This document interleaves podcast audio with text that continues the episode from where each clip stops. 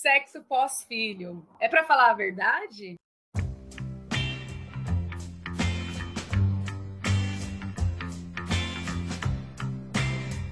A verdade, somente a verdade. Melhor era a gente desenvolver no roteiro. O que, que a gente vai colocar nisso aqui?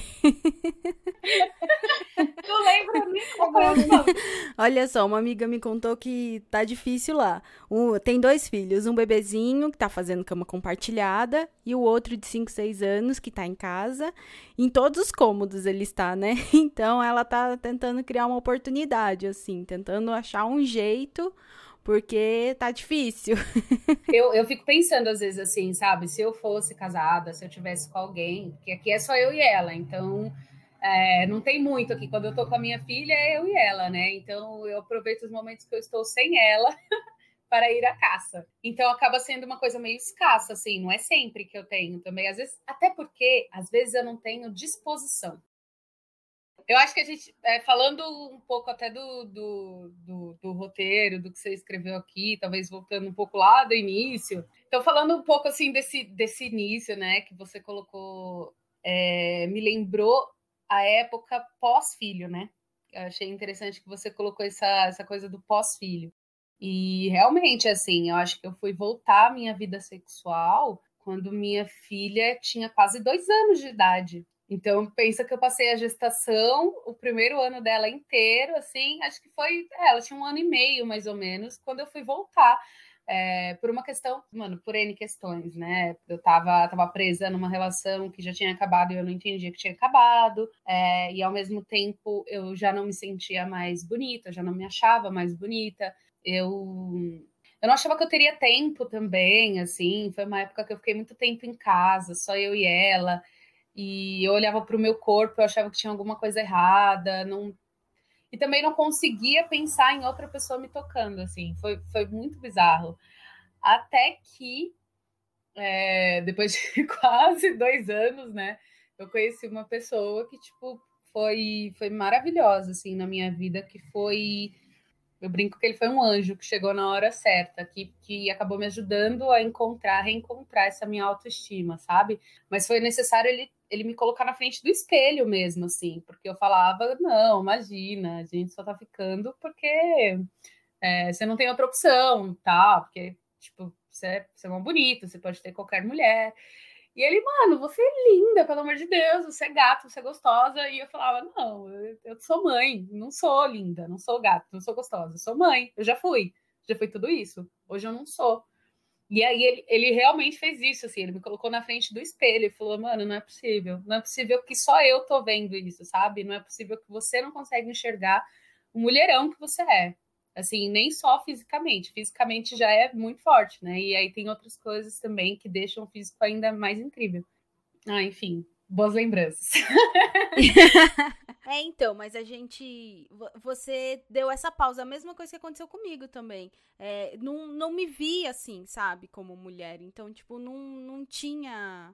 É, não, não, não me sentia, não me via, só me via mãe o tempo todo, sabe? Olhava pro espelho, quando não tava com a criança no colo, tava com ele ali por perto, então parecia que é, foi feito um bloqueio comigo, sabe? Então não tinha nem como pensar em sexo ou, ou alguma coisa assim, de tentar alguma coisa que me formasse, que me demonstrasse que eu era mulher, sabe? Que eu tava afim, tipo, e também não sentia vontade. Então isso para mim nem foi um uma questão assim de, ah, eu sinto vontade, mas não posso ou não dá porque eu tô cansada ou por conta de vários fatores agora do bebezinho que depende de mim.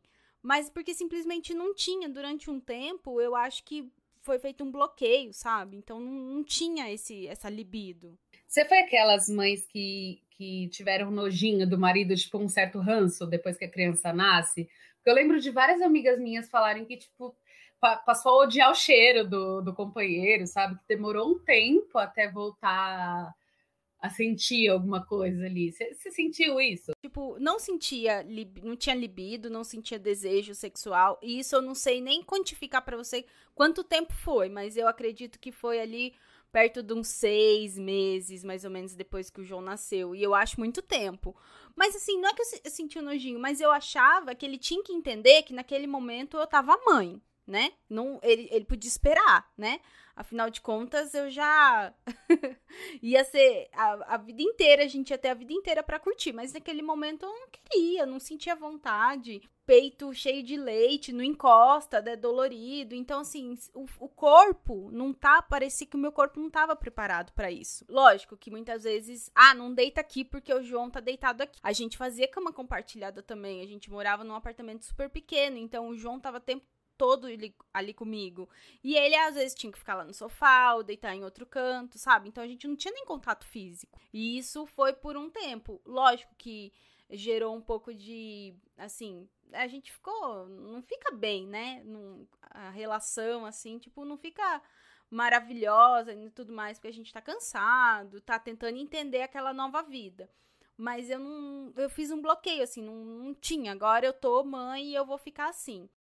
Outra coisa que me aconteceu é que quando deu esse start de agora tô legal, eu tinha o quê? Medo de engravidar.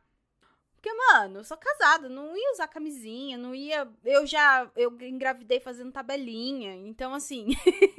eu tinha ou que tomar anticoncepcional e eu jurei que eu não ia mais tomar, por vários fatores. Então eu falei, e agora? Eu tenho medo, né? Esses hormônios aí todos bagunçados. Já tenho amigas que tiveram bebês é, tiveram o segundo filho bem próximo e tal, então eu, eu fiquei meio encanada. E eu só me senti à vontade depois que eu fui, vou, ó, vou procurar alguma coisa aqui pra, né, dar uma controlada. E você sabe que é sempre a mulher que vai atrás de métodos contraceptivos. Não tem pra homem, né? Só a camisinha. Então, isso, por sinal, é muito injusto. Mas aí eu fui atrás, aí eu coloquei DIL, e aí eu tinha medo, porque não sabia se ia machucar, né?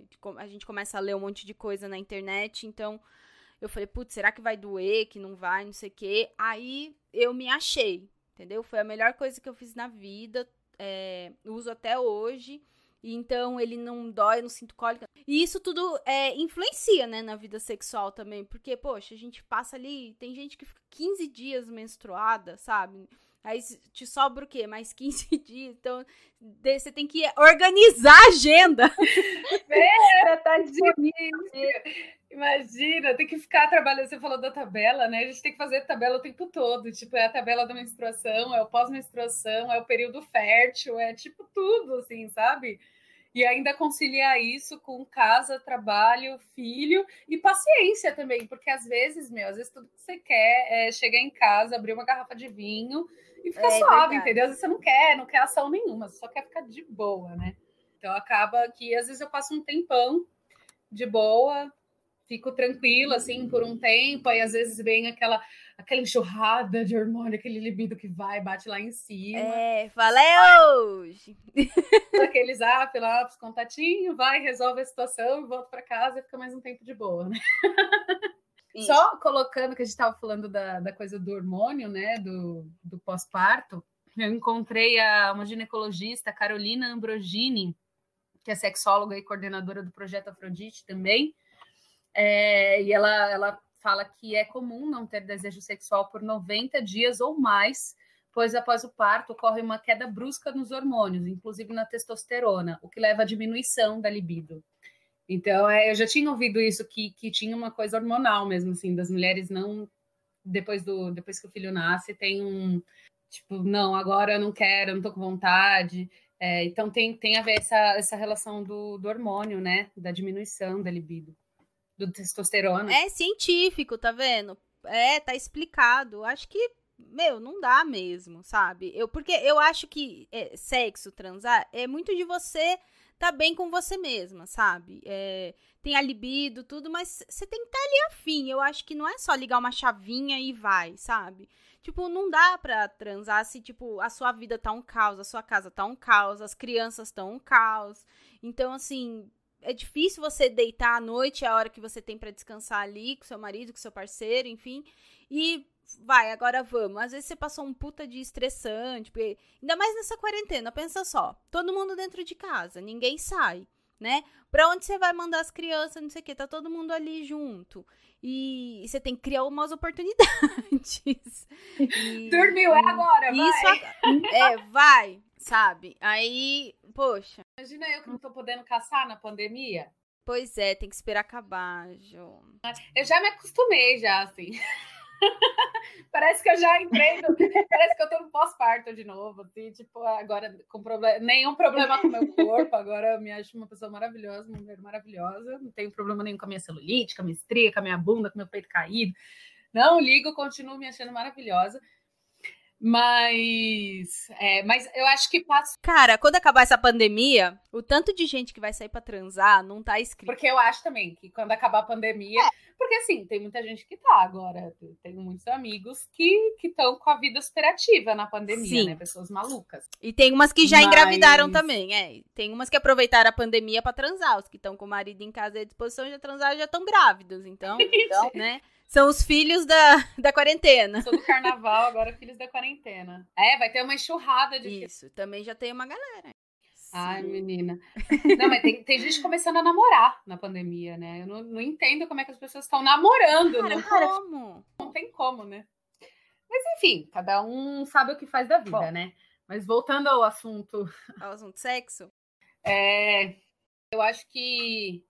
Eu, assim, às vezes é, como uma, uma mulher solteira, que eu não tenho, não tenho nenhum companheiro, não tenho ninguém fixo, tenho, costumo dizer que eu tenho amigos que estão ali. Mas é, às vezes eu tenho preguiça, Dri.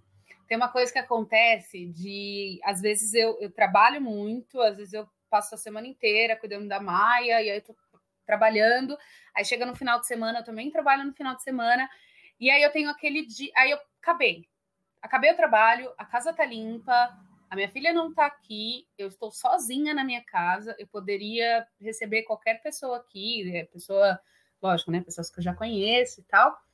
E aí até às vezes vem lá os zapzinhos, ah, e aí, e tal, o que, que nós vamos fazer hoje? Cara, e eu durmo. Eu simplesmente pego uma taça de vinho, boto uma série e falo, olha, assim, me amo, vou continuar me amando, vou, vou me amar aqui sozinha, mas eu tô com uma preguiça de sair, porque quando você não tem um companheiro em casa, você tem toda uma coisa do deslocamento, né? Então, tipo, você vai para casa de uma pessoa, aí você tem que ir lá, primeiro você vai tomar um banho de princesa, vai se perfumar inteira, vai se arrumar. Sim. Aí você vai para casa da pessoa, e às vezes você acaba passando a noite, às vezes e aí depois você tem que voltar para casa, e quando você voltar, você sabe que você vai voltar para a rotina, que você vai ter que buscar sua filha em outro lugar, que você vai ter que. Nossa, isso dá uma preguiça pensar que você não vai dormir, que você poderia estar tá dormindo, descansando, e você vai estar tá lá, às vezes dando duro, trabalhando, depende da, da, da situação. Cara, eu juro, assim, eu já troquei várias vezes, em vários momentos eu estive sozinha em casa, não tinha, não tinha trabalho, não tinha obrigações, não tinha absolutamente nada para fazer.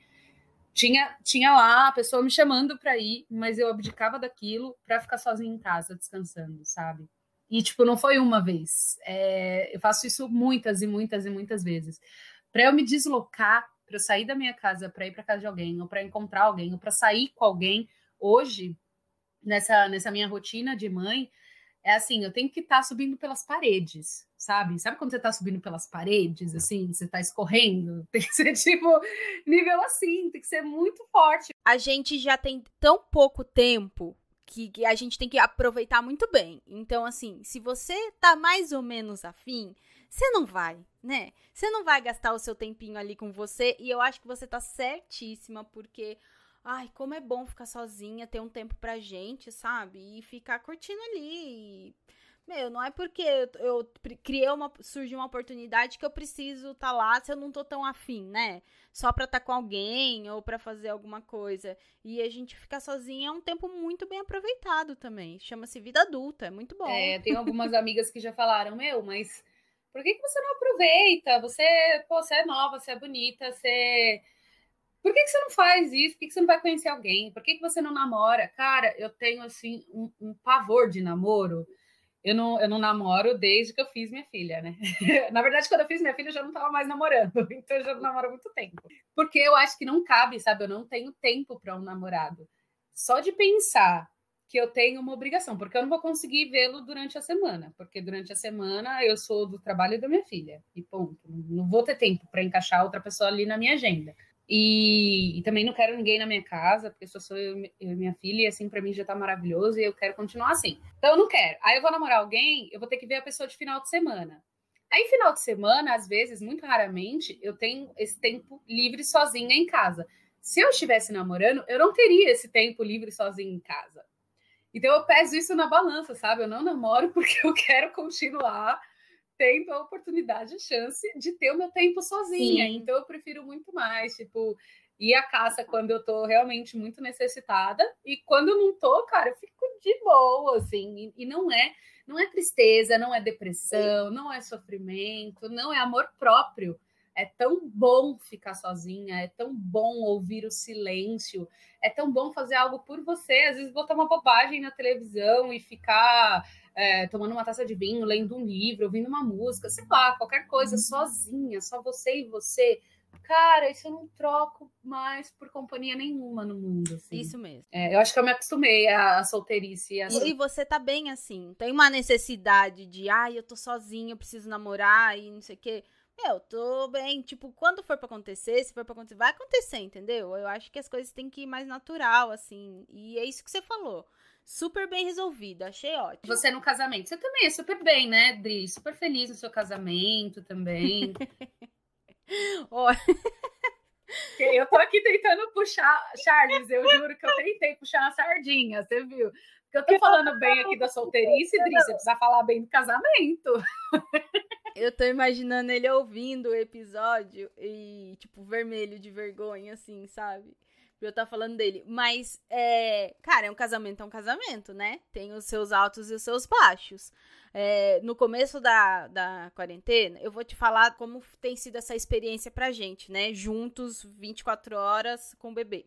A gente se deu muito bem no começo, depois a gente, tipo, já começou a se desentender por algumas coisas e tal, não concordar, e via que ele tinha uma outra visão, até com cuidados da casa, sabe? Começou a, a ter que dividir, compartilhar algumas coisas, a gente começou a se desentender. Então, assim, é, vai e volta, sabe? A gente tem dias, hoje, por exemplo, foi um dia maravilhoso, super gostoso e tal, mas esses dias atrás tava bem quente, aí a gente não tava nem se encostando, nem se olhando, e tipo, ai, sai daqui, tá calor, não sei o quê. E assim vai. É, tem dias que o João. Ah, outra coisa. O João, ultimamente, ele tem grudado em mim. Grudado literalmente. Ele, tipo, tem ficado com muito ciúme. Ele não deixa ele chegar perto. Então, o meu marido começou a achar que ele tava se sentindo rejeitado por conta disso, né? Então, o João é, meio que. Às vezes, quando ele entra no jogado, a gente acaba meio que perdendo o equilíbrio das coisas aqui da energia. Então, a gente treta por alguns motivos. Mas Aí, quando, parece que o bebê, quando vê que a gente tá super bem, ele vem, fica com ciúme, alguma coisa assim, sabe? Aí o Charles começou a achar que era com ele. É, meu filho não me ama, aquelas coisas. Eu falo, mano, não, não é isso. Aquele, meu, tá grudado em mim, vai passar. Aí, quando eu saio, eles ficam super bem. Então, quando eu volto, é um dia, assim, maravilhoso. Todo mundo ficou bem e tal. E à noite a gente tá mais leve, tá gostoso. Agora, meu, como todo casamento aí é treta e é amor também, sabe? Tem semana que é maravilhosa, mas tem semana que, putz, nem vejo. e assim vai. Agora quando casa. Eu acho que eu casaria. Sabe com quem eu casaria? Eu casaria com um homem que viaja muito. Nossa, que tipo, passa um mês fora. Achei que você ia falar um nome, alguém, assim. Só que viaja muito, eu ainda não encontrei. Se eu encontrar, você pode ter certeza que eu caso, menina. Porque eu ia adorar. Eu, eu já ia até botar a musiquinha de declaração aqui. Não, não, Dri, não encontrei ninguém, nem para namorar, nem passar mais que uma noite, assim. Às vezes uma noite já é suficiente. Cara, não, é. É, mas você tava falando isso dos ciúmes, a, a Maia tem muito ciúmes de mim também, tipo, muito, assim. E não tanto do pai dela, às vezes o pai dela ela fala, não, o papai pode namorar, a mamãe que não pode. Aí por que, que a mamãe não pode? Ela, ah, porque, porque o papai é mais velho do que você. Aí, ele é mais velho, né? Mas eu falo, não, eu sou mais velha que ele. Ela, ah, é? Então, porque ele é mais alto que você. Aí ela fica dando umas desculpas, assim, que ele pode namorar com quem ele quiser, mas a mamãe não. E aí, às vezes, eu fico, eu fico fazendo umas brincadeiras, sabe? Quando ela me vê conversando muito com alguém, às vezes ela chega para ver quem é e tal. Aí, às vezes, não é, às vezes é só um amigo, mas eu falo, ah, é meu namorado, sabia? Aí ela fica brava às vezes. Aí, às vezes, ela fala, ah, deixa eu ver a foto. Aí quer ver a foto, ai, mas essa pessoa é feia. Você não pode namorar ele porque ele é muito feio. Ah, é? Onde é que ele mora? Aí teve uma vez que a gente estava andando por uma. A gente estava indo na casa de uma amiga e, e eu passei é, pelo prédio de, de um dos crushes aí da vida, né? Passei assim em frente. Aí eu brinquei, eu olhei assim e falei assim, filha, sabia que meu namorado mora aí? Aí ela parou assim, olhou para mim com uma cara de brava, falou assim, ah, é?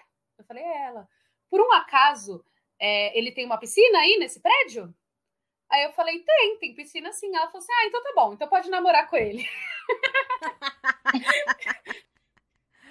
Maravilhoso. Aí teve uma outra vez que ela falou que podia ser, que foi quando ela ficou me pedindo um irmão um tempo. Ela falou, ai, queria uma irmã, queria uma irmã. Eu falei, mano, esquece, assim, tipo, uma mãe não vai parir mais ninguém, não vai ter irmã, não. Se quiser, pede lá pro seu pai que pro homem fazer filho e abandonar é muito fácil, né? A gente que se lasca depois. Então, você, você vê lá com seu pai que é bem capaz dele aparecer com uma irmã para você. Aí ela, não, mãe, mas eu quero uma irmã da de você. Então, já sei, eu tive uma ideia. Já que você quer ter um namorado, então você pode ter um namorado que tenha filha. Aí, se seu namorado tiver filha, eu vou ter uma irmã. Aí eu falei, olha, gostei. É uma boa ideia, achei interessante. Mas ela falou isso, acho que ela esqueceu depois. Aí eu mostrei um, um amigo meu que tinha filha, e falei, ó, oh, esse aqui, vou namorar com ele, o que, que você acha? Ele tem uma filha. Aí ela, não, ele é feio. Filha, mas dele não é feio, ele é mau gatinho. Aí ela, não, ele é feio sim, deixa eu ver a filha dele. Aí olhou pra menina e falou assim: é, ela tem que parecer legal, tal, mas acho melhor eu só ser amiga dela. Acho que eu não quero ser irmã dela, não. Só ser amiga tá bom. Então não precisa namorar ele, não, tá bom, mamãe? Porque ela tem muito, muito, muito ciúmes, assim, de mim. Eu nunca. É, eu nunca apresentei ninguém para ela, também nunca fiquei com ninguém perto dela, na frente, nunca assim. Porque eu sei que ela tem ciúmes e eu sei que aquilo ali ia causar alguma coisa dela. E se não é uma pessoa que eu tô querendo para minha vida, não tem necessidade de eu causar isso nela à toa. Então eu não fico. Então ela nunca viu. Então acho que um dia que eu trouxer alguém para casa, assim, eu tenho a sensação de que se eu trouxer alguém e tiver e trocar essa ideia de falar realmente, eu quero essa pessoa, é, tal, talvez ela entenda, sabe? Exato. Talvez ela, ela, poxa, minha mãe nunca namorou ninguém. Se ela tá trazendo essa pessoa aqui, deixa eu avaliar essa pessoa, porque essa pessoa deve ser interessante. Não sei, acho. Ou pode ser que ela não aceite de jeito nenhum, né? Tipo, imagina. Acho que sim acho que ela vai crescer e à medida que ela vai crescendo, ela vai entendendo mais. E aí também ela vai conversando com outros amiguinhos que, tipo, vão ter uma mãe que namora, sabe? E aí, conforme ela, o tempo for passando, eu acho que ela vai, vai ficar mais fácil para ela entender. Não que o ciúme vai acabar, isso pode ser que não acabe mesmo. Mas isso, essa questão da confiança que ela vai ter com você, poxa, se a mamãe trouxe alguém pra cá, é porque realmente ela tá, né? É ela tá afim, não sei o quê. Não sei a partir de que momento que ela vai ter mais essa, essa, esse entendimento, assim. Mas eu acho que ciúme sempre vai ter, né, Jô? Sempre vai, vai rolar, assim. Eu tenho da minha mãe.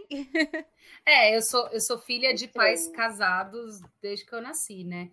Mas eu me lembro de algumas situações, assim, que eles é, brigavam e falavam que eu se separar e tal. E às vezes eu me pegava nessas reflexões de tipo, ah, eu Tipo, se meu pai namorar alguém, eu não vou ligar. Mas se minha mãe. Eu não vou aceitar minha mãe namorar, sabe? E meus irmãos era a mesma coisa. Tipo, meu, meu pai, a gente não ligava que se namorasse, tudo bem, tudo certo. Mas a minha mãe não. É muito louco, né? A gente, a gente é. Tem a coisa do. Eu acho que tem muito também a questão do machismo, que a gente entende que a mulher tem que ser de um homem só. Então, se minha mãe fica com outra pessoa que não é o meu pai, ela está traindo meu pai mas o meu pai pode ficar com qualquer outra mulher. Acho que tem muito essa coisa do machismo. Mas quando a gente entra nessas crianças que têm ciúmes dos dois, não só ciúme do pai, é, não só ciúme da mãe, mas tem ciúme do pai e da mãe, acho que vem meio essa coisa da, da posse ali do filho mesmo, né? De tipo, meu, é meu pai e a minha mãe, e essa é a minha família, e eu não vou aceitar uma pessoa de fora na minha família, né? Tipo, uma pessoa para que vai ditar regras para mim, uma pessoa que vai morar na minha casa. É, eu acho que é, é bem difícil, assim, para um filho de qualquer idade, assim, aceitar uma pessoa de fora, né? Eu acho. Não sei. Eu acho. Eu, eu também imagino só, mas tem que ser muito bem conversado, né? É, e tem que, ter, tem que demonstrar carinho. Eu acho que é, amar, amar, né, o companheiro, tipo, que você tiver, ou que você trouxer para sua casa, tudo, vai estar tá convivendo com o filho da, da sua mulher, do seu marido, agora ele tem que... Não é um amor que nasce instantâneo, óbvio, ele não vai amar a criança assim como a mãe ama, né? Por exemplo, seu namorado, tipo, o amor que ele vai ter pela Maia quando quanto tiver, tiver convivendo ali junto. Mas, assim, tem que estabelecer uma boa relação e de respeito, de carinho, no mínimo. Mas eu acho que ciúme, cara, eu não sei se tem. Pode até ser que se vire bem, não demonstre tanto, tal, seja mais contido. Mas é uma coisa que vai existir por parte dos filhos. Por parte dos filhos. Poxa, o meu filho tem ciúme de mim com meu marido, cara. Como assim? Que sentimento é esse de posse? Até quando isso é saudável, sabe? É isso que eu, às vezes eu, eu me pergunto. Tudo bem, ele tem dois anos, mas a gente já conversa algumas coisas para ele, algumas coisas ele entende, outras eu não sei se ele entende. Ele fica lá com uma cara assim, tipo, uh, me olhando, sabe? Eu falo, é papai, é papai, mas ele, tipo, às vezes não deixa meu marido encostar em mim. Não pode. Ele fala, não, papai, não, papai sabe? Aí, puxa, aí desanda tudo, cara. Qual que é o filósofo que falava que o homem nasce ai, egoísta, ele nasce egoísta, ele é egoísta por natureza. É egoísta a palavra? Acho que é egoísta a palavra. E que a gente ensina que aí ele dava esse exemplo de que toda criança é egoísta, toda criança fala, não, isso é meu, isso é meu, isso é meu. E aí a gente que tem que ensinar para a criança que não, tem que compartilhar, tem que dividir. É, isso a gente ensina para a criança, mas nenhuma criança nasce querendo dividir as coisas. E aí ele dava esse exemplo da, da mãe, da coisa da, da mãe é, com o filho, que as crianças às vezes têm ciúmes do irmão, têm ciúmes do pai, têm ciúmes de outros membros da família, porque acha que a mãe é dele, sabe? Tipo, é minha mãe. E, e é isso que você falou, né? Quando o seu marido vai te tocar seu filho, fala, não, é a minha mãe. tipo, não toca nela, é a minha mãe. E aí acho que entra nessa uhum. coisa de você mesmo ter que ficar ali sentado falando, filho, olha, esse aqui é o papai, o papai é o marido da mamãe. é, não sei, cara, é muito, é muito, louco, né? Acho que é uma coisa de ficar ensinando mesmo o que, que é. Mas eu tinha ciúmes da minha mãe com meu pai também. Mas quando eles tinham tinha uma cena assim de um abraço, que meu pai falava alguma coisa para ela, alguma coisa assim, eu morria de ódio do meu pai. Eu queria matar meu pai porque ele tava pegando na minha mãe, sabe? Isso porque eles nem eram melosos. É, eu me lembro, eu me lembro de dormir no corredor, porque meus pais fechavam a porta do quarto para dormir, e eu dormi porque eu chorava na porta do quarto. Putz, agora eu tô falando isso, eu tô pensando, o que que eu já fiz pros meus pais? Porque eu queria dormir com eles. Olha quanto que eu já atrapalhei a vida deles. Então, assim, isso foi muito, muito. Eu já passei uma noite sentada no corredor porque eu chorava, chorava, queria dormir com eles, sabe? Então, poxa. Você tá falando do ciúme agora, mas a gente é, tava falando é, do sexo é na gravidez. Imagina quantas vezes você já atrapalhou seus pais. Imagina quantas vezes. É verdade. ok, isso é a vida te cobrando agora. Falando assim, agora você quer? Não, eu vou botar um filho na sua vida para você lembrar o que você fez com seus pais. Jantar romântico, você chegava para atrapalhar, chegava mais cedo da casa do amigo. É, nossa, é verdade. Ai, não quero pensar nisso. Ó, como não estamos sozinhas nessa, muitas mulheres passam por isso. Óbvio, né? Toda mulher que tem filho, ninguém para de transar. Então, é uma mudança, é uma readaptação, né? De como você vai seguir seus relacionamentos, a sua vida, é, depois de ter um filho ali com você. E aí a gente pegou uma matéria que é de 2016, que foi publicada pelo portal Universa do UOL, que é um excelente portal, por sinal, eu adoro, tem sempre matérias maravilhosas lá.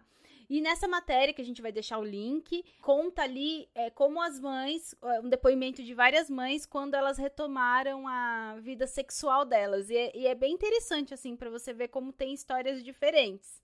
É, eu vou começar aqui é, lendo o depoimento da Valerie Guajarda. Ela tem 32 anos e é mãe de uma menina de 4 anos. Olha lá, Jordane, presta atenção. Demorei. Eu já gostei da primeira frase dela. Demorei 50 dias para voltar a ter relações sexuais por conta de uma episotomia.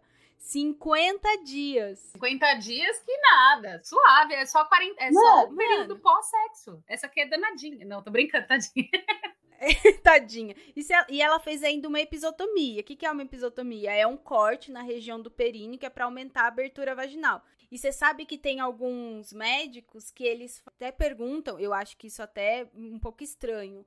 Quando eles vão fechar para dar um pontinho, fechar um pouco mais, que é para a mulher quase voltar a ser virgem. Olha isso.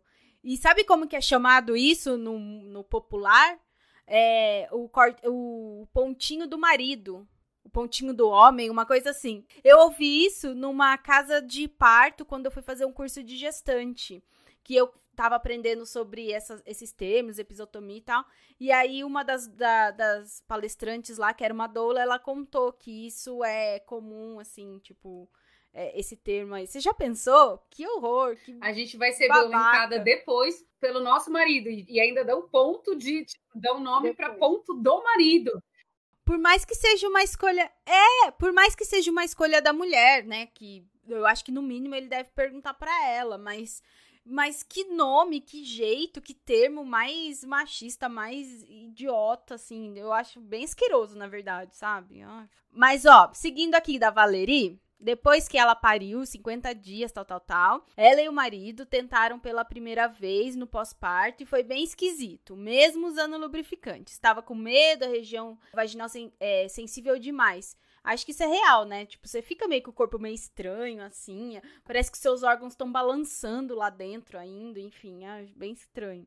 Somente depois de quatro meses. Ah, tá é que voltamos a manter a relação normalmente, sem dores e desconfortos. Acredito que a episiotomia pode ser um problema na retomada da vida sexual do casal, com certeza. Ainda mais para quem tem dificuldade de cicatrização como eu.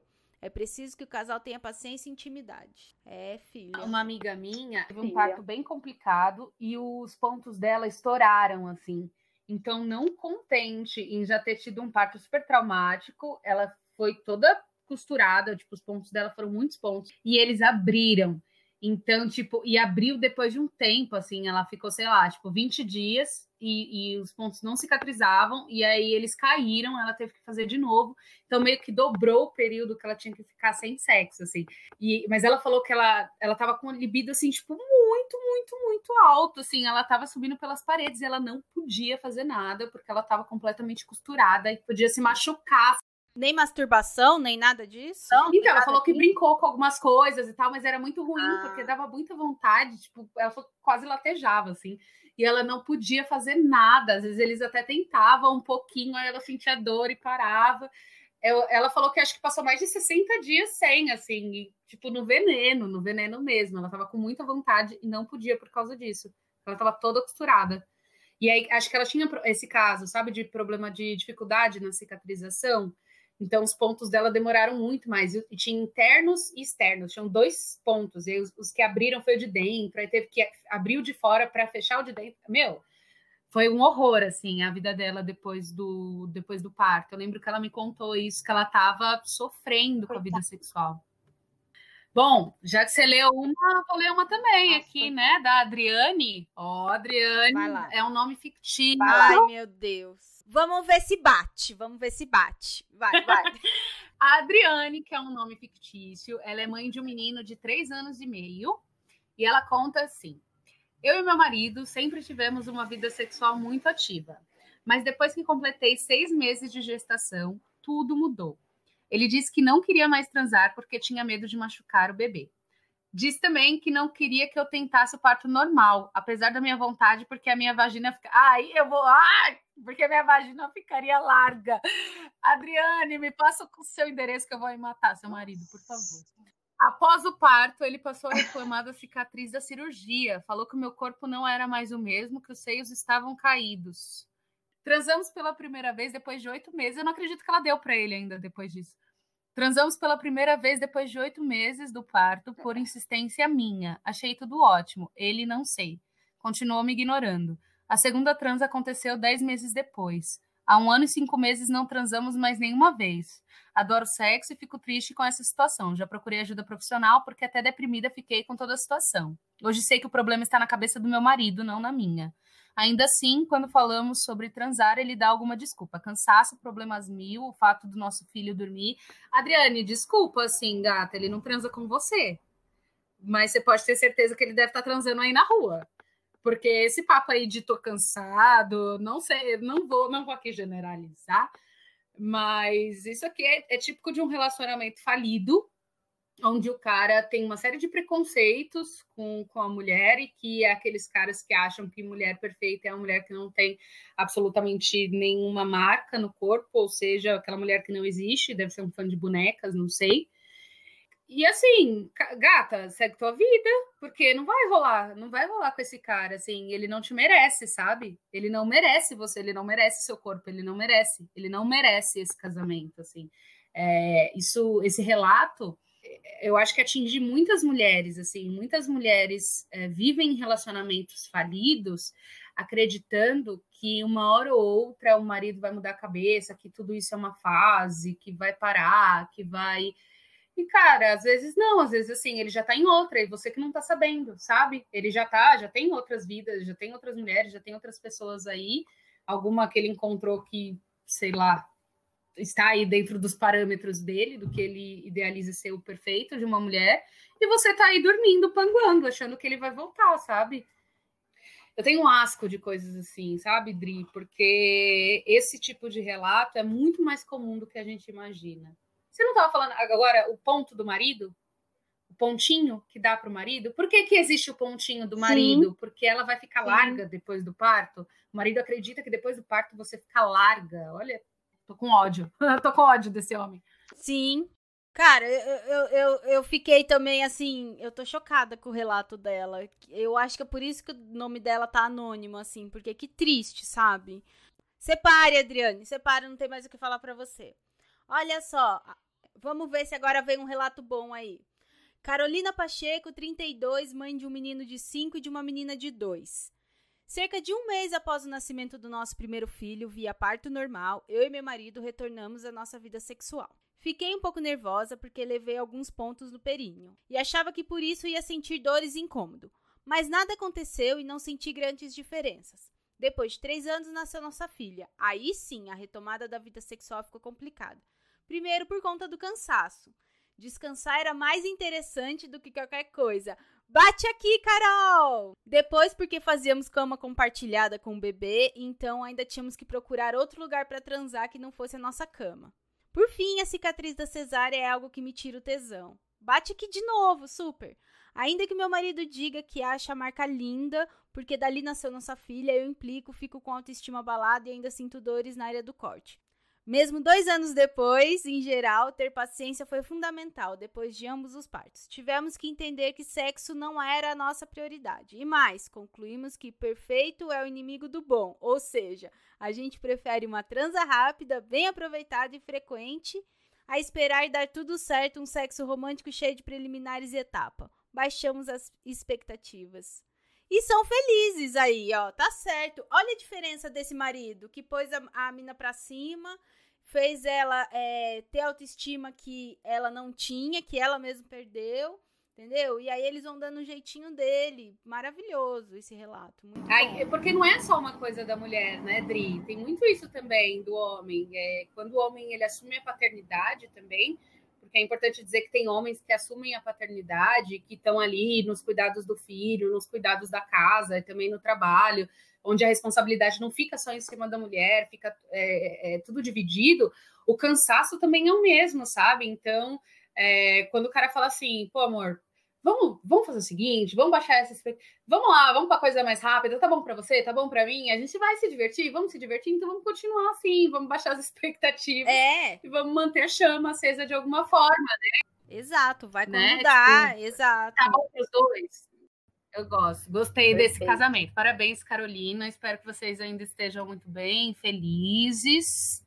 Porque acho que pode rolar disso, né? Também. Às vezes o casal dá uma baixada ali enquanto as crianças estão em casa, quando as crianças saem de casa e volta o fogo total, né? Aquele casamento sólido. É, Larissa Queiroz, 28 anos, ela é mãe de um menino. Ela conta assim: fui submetida a uma cesárea porque o coração do bebê acelerou durante a introdução com ocitocina, a indução com ocitocina. João nasceu ótimo, mas a minha recuperação foi bem difícil. Tive forte reação à anestesia e a minha cabeça doeu muito por vários dias. A cicatriz do corte também não foi muito tranquila. Tem uma marca bem aparente até hoje, três anos depois, embora ela não me incomode esteticamente. A retomada da rotina sexual aconteceu logo depois da quarentena, mas foi um pouco incômodo para mim. Eu me sentia insegura. Minha barriga ainda estava um tanto diferente depois de quase dois meses da cirurgia, e os seios grandes e pesados por causa da amamentação. Não sentia muita, muita vontade de transar, e quando acontecia, não conseguia tirar toda a roupa. Para piorar, fiz uso de pílula anticoncepcional para evitar outra gravidez e a composição é somente progesterona, o que inibe a libido drasticamente. Por isso, também não tinha lubrificação nem a menor vontade de ter relações. O sexo só melhorou mesmo quando optei por abandonar a pílula. Meu companheiro reclamou da falta de libido. Ele ficava de cara feia e reclamava que a gente não transava mais. Não foi um período fácil até as coisas entrarem nos eixos. É difícil Nossa. mesmo, Larissa eu, eu te entendo perfeitamente.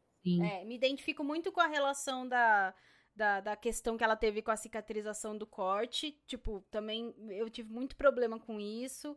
Então, era mais uma, um ponto aí que me deixava mais afastado, assim, de sexo. Agora, é, pílula anticoncepcional sempre foi uma coisa que já deixou muito minha cabeça certa de que só tirava libido, só fazia mal e só me deixava para baixo, então já abandonei faz tempo. Agora, amiga, é o seguinte: é, se seu marido fica de cara feia quando você reclama, aí. Aí troca de olho, né?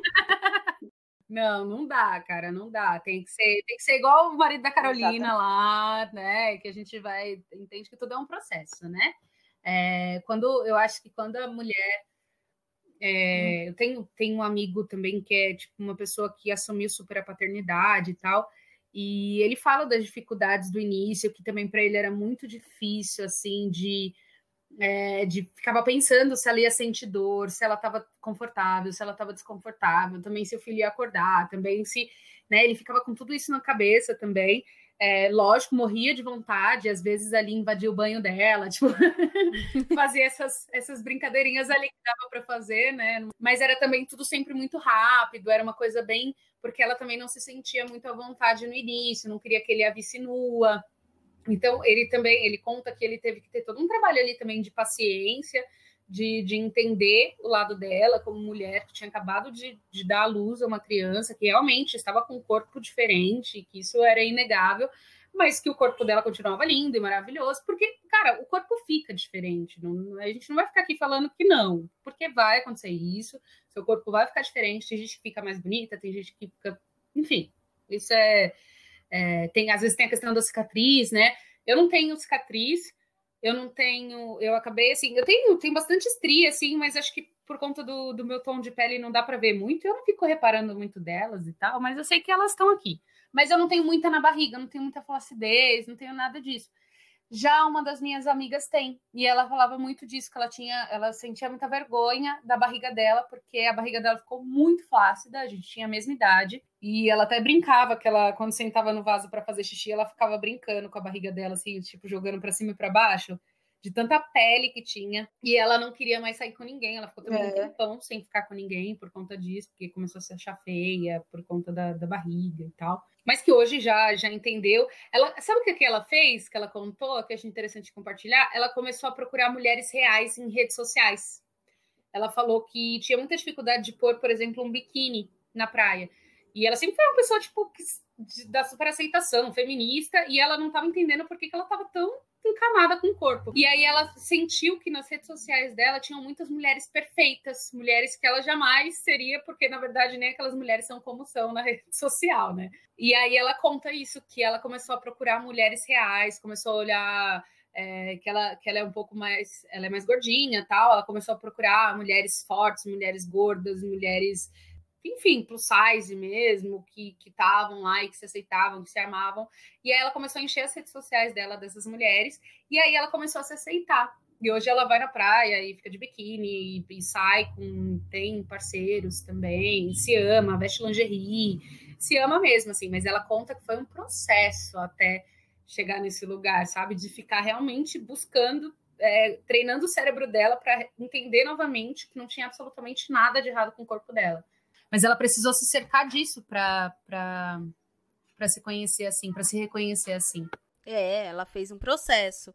Aí agora o que eu queria é até encerrar esse podcast com, com uma, uma, uma mensagem. Se a mulher precisa do tempo dela para se reconhecer e se reconquistar de novo, você, companheiro, amiguinho, não é você que vai atrapalhar. Então você só tem que ajudar, sabe? Porque senão não vai rolar esse entendimento. Pensa que ela tá redescobrindo como ser mulher de novo, entendendo como o corpo dela tá funcionando, é, por todos os sentimentos que ela passou, não dá para virar a chavinha e voltar a uma vida normal. Então, se você não vai ajudar nesse processo, a fazer com que ela se redescubra, não atrapalhe, né? Eu acho que é bem isso aí. Adorei, Dri, acho que você disse tudo. É isso, é um processo. Quem está disposto a, a é ajudar é nesse processo, fique, que se não, por favor, suma. Suma, lógico, da vida da mulher, do, do seu filho, por favor, suma. continue, né? Porque a gente está falando aqui de, de é. casal. A gente não está falando de Continue. Né? Ai, gente, último episódio da nossa primeira temporada. Afinal, vamos fazer igual Game of Thrones. É 20 temporadas, tô brincando. Eu nem sei quantas temporadas tem. Eu não sei, é, eu acho que tem oito temporadas. Vamos fazer oito. Vamos fazer igual Grey's Anatomy, 16. Assunto, vamos voltar aqui, vamos conversar, até porque nós hum. somos mães em desenvolvimento, né? A gente ainda está aprendendo, a gente ainda está passando pelas fases das crianças. Acho que ainda vai ter muita coisa para a gente conversar até eles ficarem adultos e sair de casa, nele, eu acho que até depois é. disso vai ter assunto, né? Tipo, ai, meu filho não me deixa ser feliz, ele casou e fica me enchendo o saco. É.